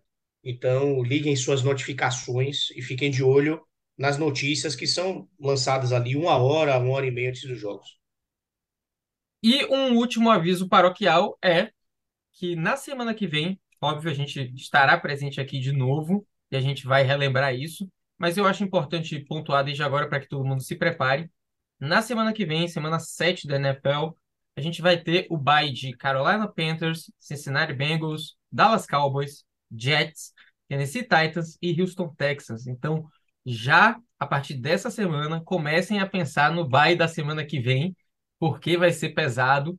Então, comecem a olhar seus waivers com mais carinho, suas trocas com mais carinho e preparar os seus times para que na rodada que vem você não, não deixe uma, um lugar vazio no seu elenco titular. Senhores, é isso, viu? Fechamos. Partiu agora. Agora que as semanas de bye começaram, é um desespero, ainda mais com um monte de lesão, mas va- vamos sobreviver. Vamos chegar no final da temporada. Vamos sobreviver e vamos chegar ao final da temporada. Vamos já prometer depois aos nossos ouvintes. Bigão me perguntou aí. Vamos ter um episódio em breve, ao vivo e no, e no mesmo lugar, viu? Aguardem aí. Na Aguardem época de playoff novidades. da liga, aguardem Aguardem novidades. novidades. Inclusive, semana que vem a gente tem um anúncio para fazer aí, né? Um anúncio de um episódio especial que a gente vai consultar a nossa, nossa galerinha para saber de que forma a gente vai conduzir. Você, fã, participe, mande nudes para a gente, não, mande correspondência para a gente para poder participar. Faça Pix, aceitamos Pix, transferências bancárias. Isso. Foi mal. É isso, viu, minha galera? Um beijo para vocês. Valeu. Beijo, cara. você medir, você vai se machucar.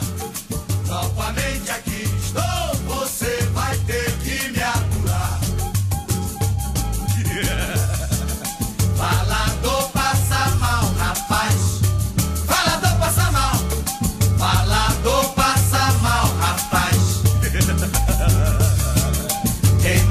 você medir, você vai se machucar. Novamente aqui estou, você vai ter que me aturar. Que malandro é você, que não sabe o que diz. Cuidado que muita mentira você Hello there, guys, and all the all your listeners out there. Uh, thanks to Angelo for the shout out to me and my son Bo last week, um, who is named after Bo Jackson, and in my opinion, the greatest athlete maybe of all time. I'm a huge sports fan. I watch and played almost everything. When you talk about the greatest athlete, there's of course a lot of competition from you know a lot of different sports. Uh, some of my favorites are MJ, Kobe, Messi, but there's others um, like Novak Djokovic, Serena Williams, Babe Ruth, Wayne Gretzky, Bill Russell, Tom Brady, Michael Phelps, Simone Biles. Deion Sanders was even a two sport athlete, but Bo Jackson was the only one that was an all star in two sports, uh, playing at the highest level. His career was tragically cut short by a hip injury, um, but he's still the only guy that I know of that competed in one of the big four or five pro leagues in North America after he had his hip replaced. So that's a testament to his perseverance and his greatness, I believe. I just wish he had a longer career to enjoy and always think of you know what could have been for him. Um, there's an ESPN 30 for 30 called Bo Knows, which I recommend to everybody. And there you get a little bit more insight into his down to earth character, um, his humbleness, and just how naturally gifted he was athletically. Um, in my opinion, he, he's a legend and certainly worthy of naming a kid after. Um, but yeah, that was the the longer version of why I named my son after Bo Jackson. But uh, thanks again for the shout out. Keep up the great work, and I just wish I knew more P- Portuguese so that I could uh, enjoy your talks about football a bit more. Take care.